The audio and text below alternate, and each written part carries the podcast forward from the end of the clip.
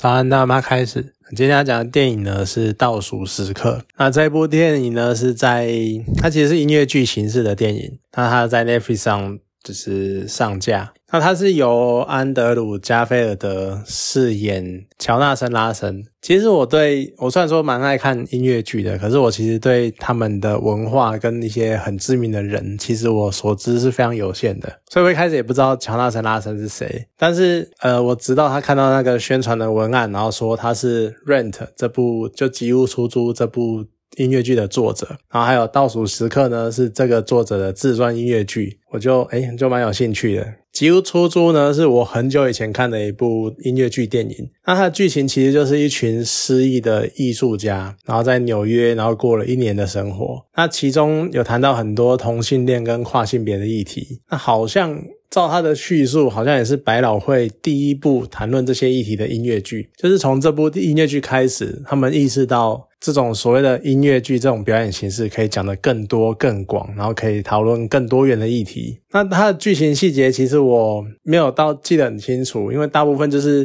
其实是蛮黑暗、蛮悲惨的啦。就是大家在，因为都是一群比较那种所谓的艺术家，但是他们其实没有什么大红大紫的人，然后就是很。挣扎在那种很贫困的生活，像是为什么叫吉屋出租，那甚至于英文片名叫 Rent，就其实一开始很多就是在讨论他们要租屋，然后你都已经入不敷出了，然后你还要付租金，然后住在很差的生活环境的那种。情况，那甚至于，然后还有同性恋，他们那个时候的那他创造那个年代就已经是那个时候是艾滋病很肆虐的年代，就九零年代那个时候，所以说就还会有那种同性恋，因为同性恋好友因为艾滋病然后去世的过程这样子，所以他其实他的剧情是蛮沉重、蛮现实的，只是他的歌都很好听，然后会让你。一想一听再听，而且非常的就唱出一些可能一些人的心声那种样子。那我印象最深的，可能也蛮多人听过的，应该是第一首的《Season of Love》，就是什么啦啦啦啦啦啦啦啦啦啦啦，可能听得出来就听得出来吧，我可能有点走音之类的。那倒数时刻这部剧，回到倒数时刻这部剧，大家看十分钟，你就可以大家知道，就是乔纳森拉森怎么写出这部剧的，就是因为跟他的生活处境真的是太像了，或者说他不如说他在创作《Rent 极速出租》这部剧的时候，把他生活中很多的元素加进了这部音乐剧里面，所以他才会显得这么的真实。而且这么的贴近人心，就是很多场景你都可以感同身受那种样子。像他有一幕是在他住的地方有点，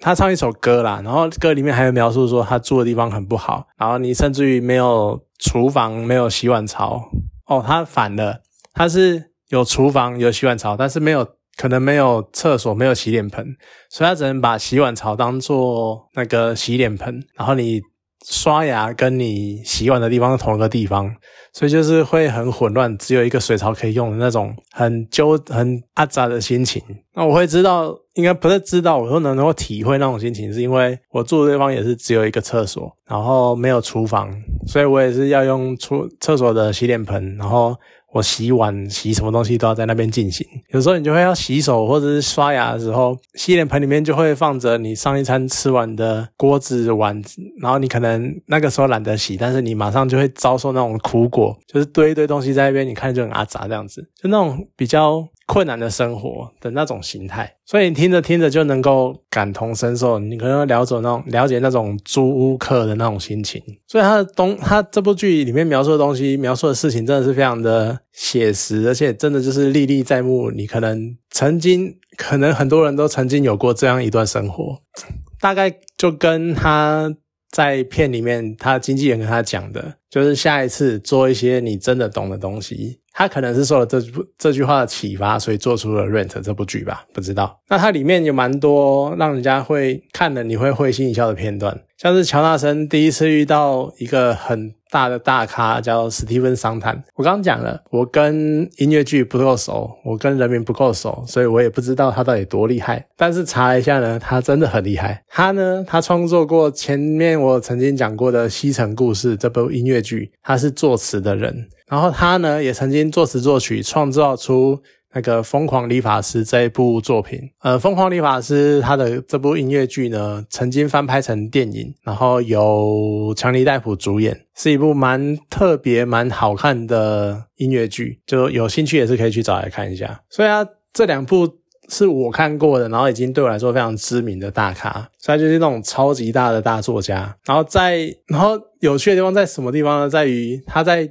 因为那个场景是乔乔纳森拉森在那边讲述他的剧本，然后呢，就有一个一个剧作家前辈，他可能只是一个比较老的老鸟而已。他也不是真的什么大咖，然后他就在那边亏乔纳森拉森的作品，说你这个剧本不懂啊，然后人家看不懂啊，你在这边就数落他的不是。可是当史蒂芬桑坦讲说，诶，我觉得做的不错啊，其实他做的不错。然后那大师马上那个剧作家前辈马上见风转舵，哦，对啊对啊，其实我也是在讲这个意思啊。然后你知道的，啊就只是有一些地方可能要做点修改干嘛的。然后史蒂芬桑坦说不会啊，我觉得很好。然后那大师又会说，哦，对啊对啊对啊，其实也是不错了，你这样已经够很够够好了，够。不错了，就你可以描写很能够看得出那种只会电新人，然后对大师、对有名的人士、对大咖逢迎拍马这种人，你真的是到处都看得见。就是这是一个蛮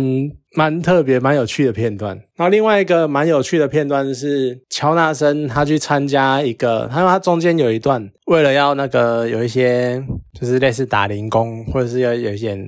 那个生活的经费来源，所以他就到他朋友工作的一个广告公司，然后去参加他们有一种叫创意发想小组的会议。那种会议呢，通常都是。我们要他们要推出一个广告，因为要推出一个产品的时候，然后他们会讲出一个产品，然后从业主他可能会想要有一个一个意向，那这些所谓的创意发小想发创意发想小组呢，他们就要想出能够符合这个意向，然后跟这个产品有关的做连结，然后想象出他们广告要走的方向。那我觉得这样短短一个会议呢，其实你前面可能看说乔纳森拉森他在写剧，或者是乔纳森拉森他在创作一些东西。你可能看不出来他到底多厉害，或者是你感受不出他的才能，但是这一幕呢，就可以完全的让你感受出他的强大。为什么呢？因为当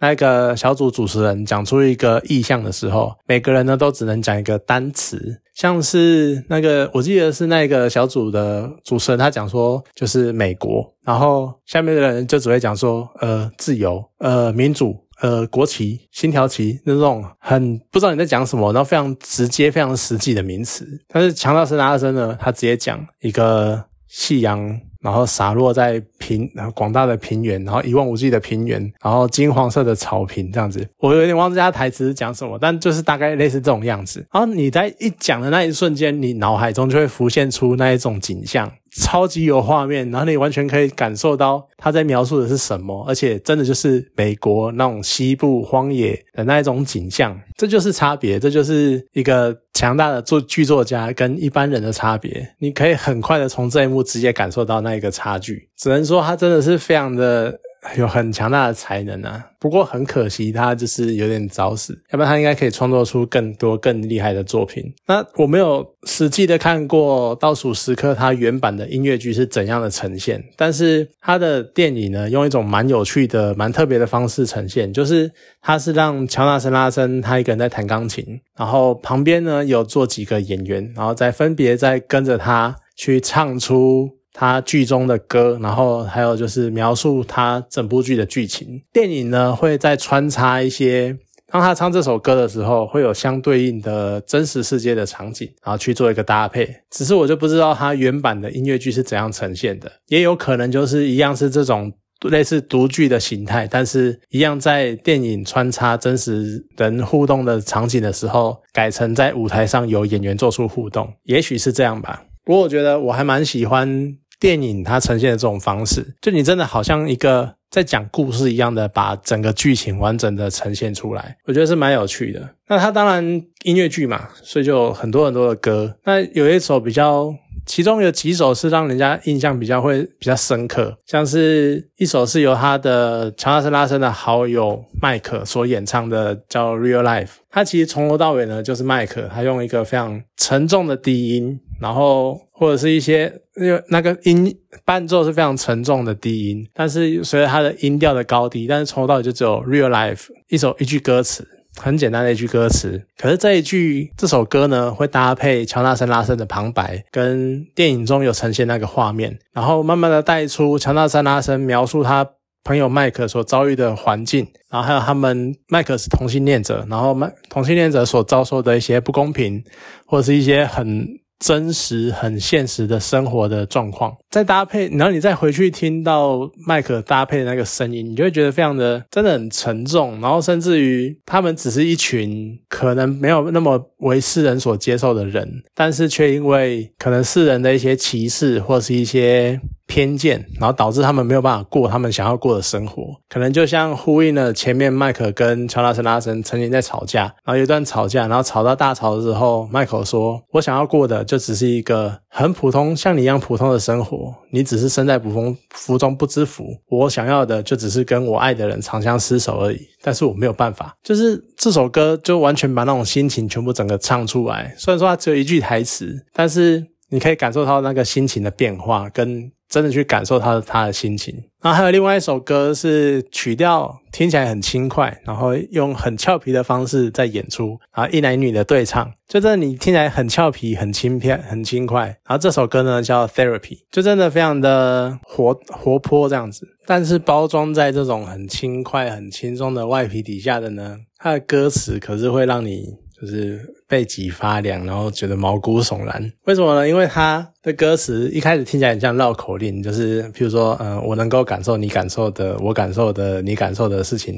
我想要分享我想分享的，跟我想分享有关于你想分享的，我想分享的事情，就这种很很像绕口令那种鬼打墙那种歌词。然后再加上它会慢慢的越来越快，然后甚至于还会有那种高低分布的差别。就男女男高女低或女高男低那种声部的差别，再加上自己彼此声音大小的不同，然后慢慢的渐强，然后越来越快这样子，然后到高就副歌的那个时候真的是很乱，然后非常的快，然后唱的非常的急促这样子，就感觉好像一团混乱。其实你听起来呢？像什么情况呢？就像情侣的一般吵架，就是很像很多情侣啊，他们可能一开始会因为某些事情，然后开始在争吵，然后慢慢的呢，慢慢的吵到一个程度之后呢，他们就开始会讲说，我想要分享。你想分享的事情，我在意的是你在意的事情。啊，就是类似这样子，慢慢的堆叠、堆叠、堆叠，然后两边呢开始鬼打墙，然后开始讲讲出他的那句那些台词，然后讲出他的那些话，然后慢慢的呢，两个人又再度的越吵越凶，越吵越凶，然后火气慢慢的上来，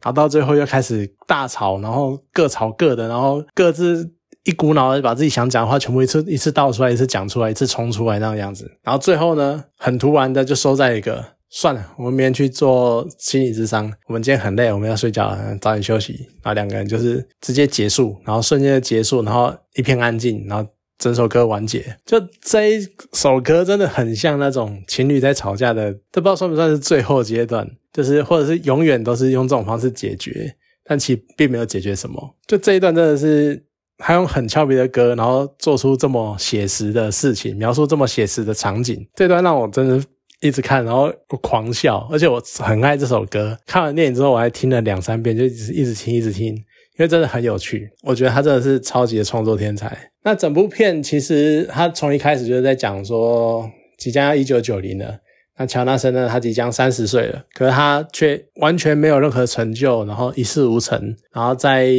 虽然说想要做剧作家，但是他其实也只能在餐厅打打工、洗盘子，勉强维持生计这样子。这这个时候，在片头其实一开始就出现了一句整部片我最喜欢的一句台词，就是乔纳森·拉森他讲：到了某个年纪，你就不再是端盘子的作家。而是有嗜好的服务生的哦，这一句真的是超有感的，就像电影里面，就像音乐剧里面，他的好友麦克，他原本是一个演员，但是他因为演员这条路混不下去，他只好投身广告业当一般的上班族。或者他的女朋友苏珊，她其实原本是。舞团的舞者，哦，可以跟着大大小小的剧团表演，但是也没有办法继续下去，然后却决定去成为舞蹈老师，教一般人跳舞。那其实你在现实生活里面也有很多很多这种例子。就像你看日本甲子园，他们各式各样燃烧青春的选手，他们为什么会这么燃烧青春？很多时候都是因为他们只能高中比赛就这样子而已了，比完赛他们就要考大学，就要踏入职场，就要成为普通的上班族了。他们没办法继续享受棒球，然后享受那股热血，享受那个曾经燃烧的青春。又或者有一些乐团的可能，其实这这这件事情可能在乐团上也蛮常看到的，就是很多乐团的吉他手啊、鼓手啊、主唱啊，他们在年轻的时候也是叱咤风云，或者在大学的时候啊，这高中热音社也是什么风靡全校什么的，但他们最后呢，还是一样没有办法继续坚持玩团的这个梦想，他们到最后可能就加入了各个。各行各业，然后比如说可能去当会计师或当工程师之类的，然后也许他们还能够在那些地方可能小小的组一个团，然后可能在公司团康的时候能够表演一下，但一样就跟乔纳森·拉森讲的，他们只是有嗜好的工程师，有音乐有玩团嗜好的会计师，就这样而已。就有一句话是周星驰电影里面讲的，叫做“没有梦想跟咸鱼有什么不一样”，可是你这样讲好像讲的很。很理直气壮，然后很不知道很意气风发的样子吧，我不知道怎么形容那种感觉。可是说实在的，你有多少人真的能够朝着梦想走下去？然后或者更重要的是，让这个梦想能够支持你下去。你紧抱着这个梦想，但是梦想它就是一路把你往下拖，拖拖拖到把你拖到地狱十八层之类的。很多人就这么沉沦或堕落下去。你能你坚你想坚持的这个梦想，他有没有可能支持你？你能不能做到让这个梦想去支持你，然后两个人一起往上爬？其实这是不一定的，真的是很难达到的一件事情。然后所以呢，梦想就到最后就变成了嗜好。那有钱有闲，你可能假日还可以参加个同好会啊什么的，玩个团啊，然后大家玩一下，玩票性质的玩一玩这样子。那没钱没闲的呢，你可能就只能。百忙之中，然后可能在上厕所或者在回家的路上，然后幻想一下啊，要是我当年怎样怎样就好了，或者甚至于在休闲的时候，明明自己可能没做没办法做过什么，但是只能，但是有些比较黑暗的人，可能就觉得说，就开始去攻击那些真的还在做这些事情的人，然后讲说，啊，你们谈的又不会怎又不怎样，你们不会成功啦，什么什么，就开始变成这种酸民，开始酸人家。就是变成一个只会嘴炮的人，或者甚至于他们等到老了之后呢，他们就可能只能嘴个两句。如果我当年怎样怎样，如果我当年坚持要做这件事情的话，我现在找到全世界第一。类似这种嘴炮的话，可能他们到最后就只能变成这个样子。所以其实可能说到底，一切的关键都还是在真正你要走向分岔路的那一刻，你到底选择了什么，或者是你看清了什么？有的人可能在那一刻真正的认识到。我可能没有这个才能，或者是有可能真的认识到走这条路，我可能会逼死自己，或是我能够毫无义无反顾的踏上这条路，只是因为我想走。就这种时候，其实这种关键时刻很难讲定义说怎么选择是对的，因为每个人的状况都不一样，甚至于有的时候你踏上这条路，你就是需要一点运气，所以真的很难说每个决定到底是什么，或者是是对或错，只是真的就是。个人的选择。那如果你觉得你踏错了，也不一定能够再有回来再选一次的机会。你可能也只能真的就只能接受。那往前踏的呢？就像乔纳森·拉森。但是你要说他结局好吗？可能也是很见仁见智吧。因为他踏上了剧作家这条路，而且坚持了到底。但是结果呢是过劳，然后最后猝死在 Rent 要表演的第一那当天早上就突然就挂了。所以 真的很难讲啊！你要追求一时的灿烂，或是永恒的平庸，当然也有人会有永恒的灿烂啊。对，可是那可能真的不是很多，就不是大多数人能够达到的境界。所以真的很难说啦，就看大家，只希望大家能够在做决定。的时候，真的是彻底的想过这件事情，而且可能我会觉得说，你真的踏上了这条路，那你就不要后悔吧。毕竟所有的选择都是你做的。好了，那今天这部电影就讲到这边，谢谢大家。